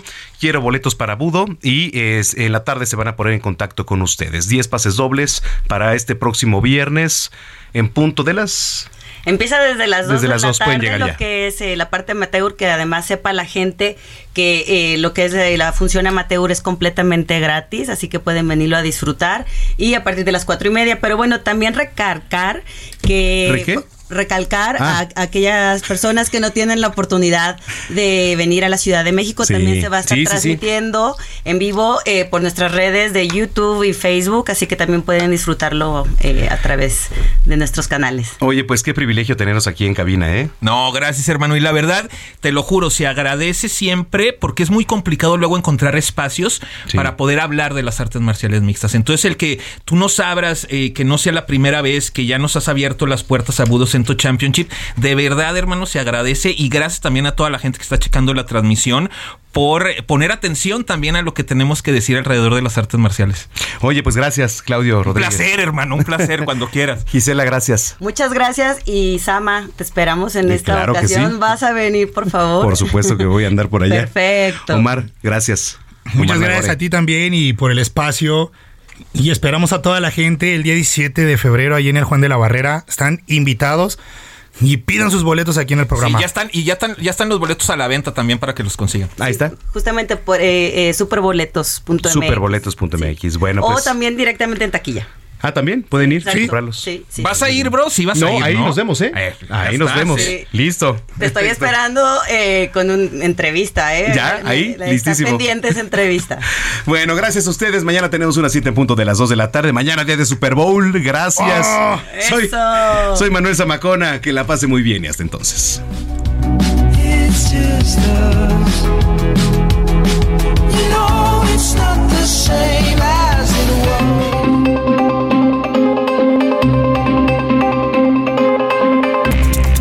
Heraldo Radio presentó Zona de Noticias con Manuel Zamacona. Los esperamos la próxima semana desde el epicentro de la información.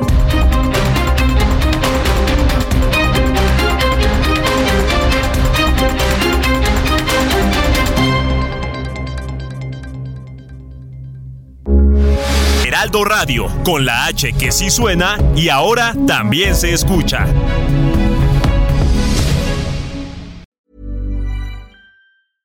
Hey, it's Paige DeSorbo from Giggly Squad. High quality fashion without the price tag. Say hello to Quince. I'm snagging high-end essentials like cozy cashmere sweaters, sleek leather jackets, fine jewelry, and so much more. With Quince being 50 to 80% less than similar brands. And they partner with factories that prioritize safe, ethical, and responsible manufacturing. I love that. Luxury quality within reach. Go to quince.com slash style to get free shipping and 365 day returns on your next order. Quince.com slash style.